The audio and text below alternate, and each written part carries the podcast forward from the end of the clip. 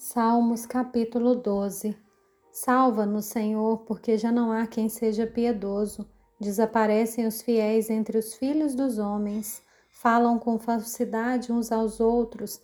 Falam com lábios bajuladores e coração fingido. Que o Senhor corte todos os lábios bajuladores e a língua que fala soberbamente. Pois dizem: com a nossa língua prevaleceremos os lábios são nossos. Quem é Senhor sobre nós? Por causa da opressão dos pobres e do gemido dos necessitados, eu me levantarei agora, diz o Senhor, e porei a salvo aquele que anseia por isso. As palavras do Senhor são palavras puras, prata refinada em forno de barro, depurada sete vezes. Sim, Senhor, tu nos guardarás tu nos livrarás dessa geração para sempre.